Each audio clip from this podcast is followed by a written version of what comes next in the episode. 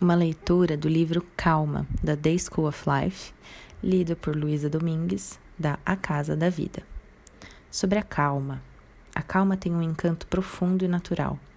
Quase todo mundo quer ser mais paciente, sereno, relaxado e capaz de reagir com um discreto bom humor aos contratempos da vida e ao que nos causa irritação. Mas costumamos ter apenas uma vaga ideia do que fazer para ter mais calma. Enquanto isso, a ansiedade está dia e noite à nossa espreita, tamborilando quase o tempo todo em segundo plano. Ela pode estar conosco agora mesmo. Algumas tradições, como o budismo, acreditam que a gente precisa praticar meditação para afastar alguns objetos da nossa mente que trazem perturbação, deixando um espaço sereno e consciente de si mesmo. Implicitamente, esse ponto de vista propõe que as coisas que nos inquietam são, em grande parte, insignificantes e aleatórias. Portanto, a melhor solução seria silenciá-las. Nossas ansiedades não teriam nada de especial para nos dizer. Mas a outra abordagem que interpreta as nossas preocupações como sinais neuroticamente distorcidos, porém fundamentais do que talvez esteja errado em nossa vida.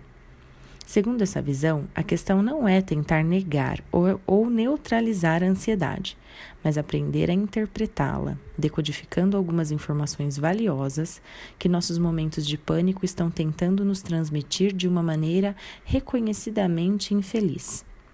Toda situação que perdemos a calma pode ser analisada e nos revelar algo que deveríamos saber sobre nós mesmos.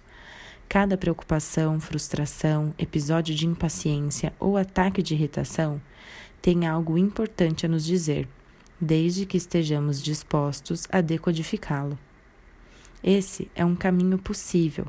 É um caminho em que você interpreta o que significa toda essa agitação, essa fúria, essa raiva e desvenda as causas e os conteúdos dessas perturbações para assim alcançar um lugar de calma e de compreensão de uma forma amorosa consigo mesmo.